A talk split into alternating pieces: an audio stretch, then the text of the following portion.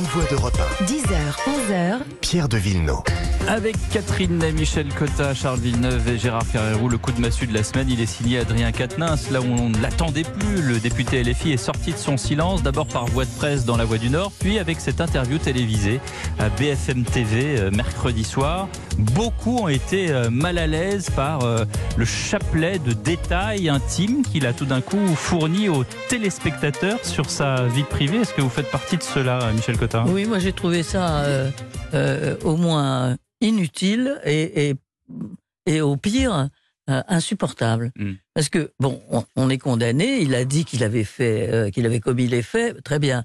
C'est pas une raison pour le lendemain la ramener parce qu'il n'y a pas d'autre, il y a pas d'autre mot, en disant finalement que sa compagne avait aussi des responsabilités Là-dedans, je trouve que c'est de très mauvais effets et ça révèle quand même un, très mauvais fond. Contre-productif, vous voulez C'est dire contre-productif quand on est Mm. quand on est pris dans que- quelque chose comme ça. euh, on s'écrase, on s'écrase. On dit pardon. On n'attaque pas la femme quand même, ça se fait pas. Oui. Moi, je suis d'accord avec euh, Michel. J'ai trouvé son attitude glauque. Parce que euh, Katniss a a choisi la comparution sur reconnaissance préalable de culpabilité, qu'on appelle le plaidé coupable, qui désigne un mode de jugement de certains délits qui consiste, au terme d'une procédure allégée, je fais attention à ce que je dis parce que je fais référence au droit, à proposer au prévenu Katniss une peine inférieure à celle euh, encourue. Et en échange de la reconnaissance de sa culpabilité entière. Et il a une peine allégée de Mm. 4 mois avec sursis pour avoir eu des violences envers son épouse. Et au lieu de faire profil bas, il se confesse publiquement dans La Voix du Nord, le journal, et sur BFM TV, la télévision, où il accuse même sa femme, victime donc, d'être une manipulatrice, comme le font d'ailleurs régulièrement tous les conjoints accusés de violence euh, ou euh, de violence sexuelle. Euh, tous les conjoints. C'est en cela que c'est glauque. C'est que euh, quand il va remonter sur scène, quand il sera au Parlement, même chez les non-inscrits, euh, il, il portera toujours ça comme une croix de toute façon. Et l'opinion est toujours très sévère. Rappelons-nous que sur le plan des violences euh, sexuelles, euh, Strauss-Kahn est sorti sans aucun commentaire. Et sur le plan de la corruption, euh, le ministre Cahuzac, Lucie, ministre du Budget, est sorti lui aussi complètement. Et on s'attendait Après plutôt... une interview télévisée, les Ah yeux ouais, dans les bah oui, yeux, je bah le oui, dis, oui, dis mais il a tout avoué. À l'Assemblée. Oui, mais eh ben là, oui. Non, Catherine. Katniss euh, dit euh, à la Voix du Nord que c'est contre, parce qu'il a dit qu'est-ce qu'on lui reprochait? Il a avoué, il a, il a giflé sa femme une fois. Donc, il, il fallait pas le faire, hein, et c'était, hein, euh, ça c'est sûr. Bon, et bon, et il dit, Elle dit le contraire, hein, sa femme. Bon, Bon. après, bon, Elle dit il que ça a été répété. Bon, oui, contre l'avis. Alors il dit contre l'avis de ses avocats.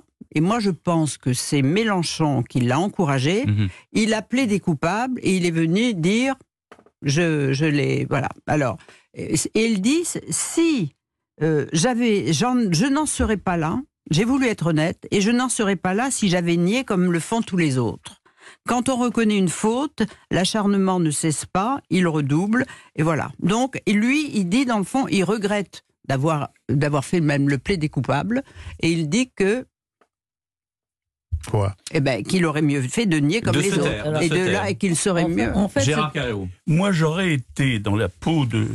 Je suis pas, puisque moi, j'ai pas giflé. Je pas suis marié, même- je pas suis marié depuis coiffure. 51 ans et j'ai jamais giflé ma femme. Je dis pas que j'en ai pas parfois eu. Peut-être. Oui, oui, bah, bon, oui. enfin, bon. Non, tout mais cas- ça, Pas ton cas. Non, En non, tout cas, on n'est pas, on n'est pas chez Bruce Toussaint. Non, Oui, et donc, comme je suis, comme je ne suis pas un gifleur de profession, je, je pense qu'il a eu tort. Il aurait dû. D'abord, il n'aurait pas dû faire des interviews après sa Ah oui, condamnation. Il aurait, ou alors dire simplement, j'ai- été condamné, Ouais, voilà. j'ai été condamné, j'enregistre la condamnation.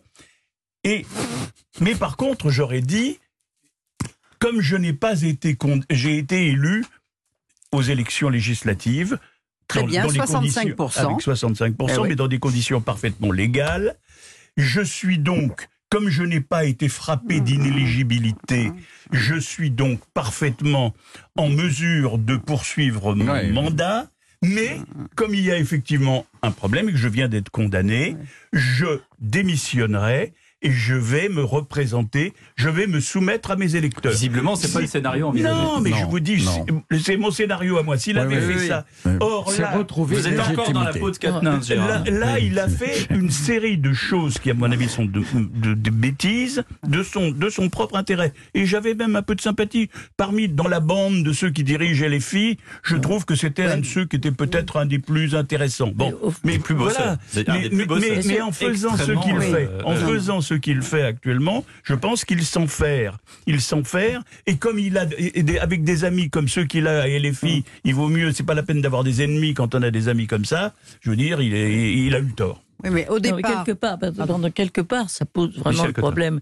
Au-delà, ça pose le problème de la France insoumise, parce que ça pose le problème de euh, du fait que Jean-Luc Mélenchon n'écoute rien, hum. décide tout seul, qui a un, qui lui a dit mon petit, enfin qu'il a qu'il a quasiment consolé hein, à un moment donné, Oui, oui.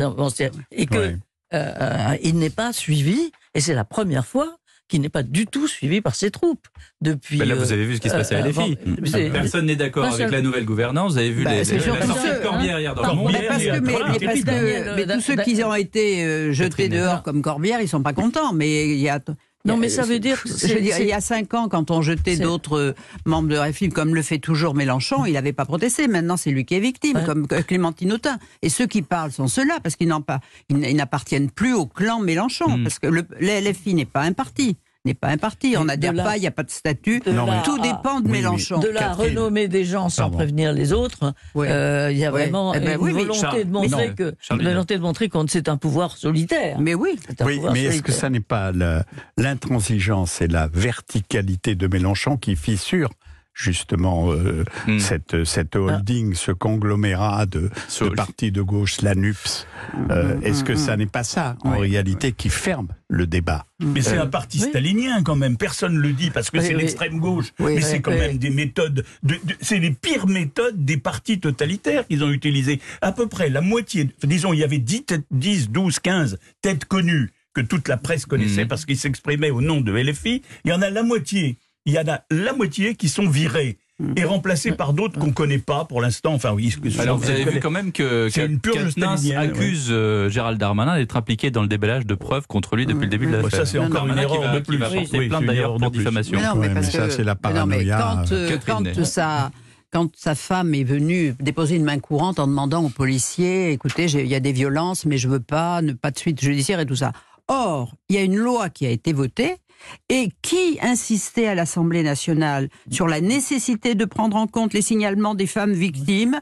Eh bien, c'est Katniss. Bien sûr. Donc, il y a une loi, la loi euh, Chiappa, les policiers, ils ont pris au mot la loi. Alors, dire qu'ils étaient contents, plutôt contents de dire, ben voilà, un LFI qui passe le temps à dire que nous, on est barbares, pouf, on envoie le, le jeune homme devant les juges. Ça, Ça, c'est sûr. Mais dire que Darmanin s'est occupé de ça, alors c'est ça qui est désagréable chez, chez, euh, chez les. Katniss, parce qu'à la fois maintenant qu'il est sorti d'affaires, croit-il, puisqu'il a que 4 mois avec sursis, qu'il n'est pas inéligible et tout ça, à la fois il dit c'est moi qui aurais dû porter plainte contre ma femme et c'est la faute de Darmanin. Moi je pense qu'il doit la boucler. Sans Quoi. faire, oui. Mais non, Comme- mais c'est insupportable. dit- comme dit très bien Fabien Roussel, qui euh, le secrétaire général communiste, est toujours euh, toujours dans la bonne dimension. Il dit nous nous demandons aux personnes qui ont de telles condamnations de donner leur démission. Il dit ça tout bêtement, mais c'est Fabien Roussel, c'est le Parti communiste. Mais c'est ce que Et dit ça se Oli- serait pas passé. Olivier Faure Voilà. aussi, il fallait Et ça ne l'expulser. serait pas passé dans un parti traditionnel. Voilà. 10h38, le débat des grandes voix continue. On va parler des retraites dans un instant, tout de suite.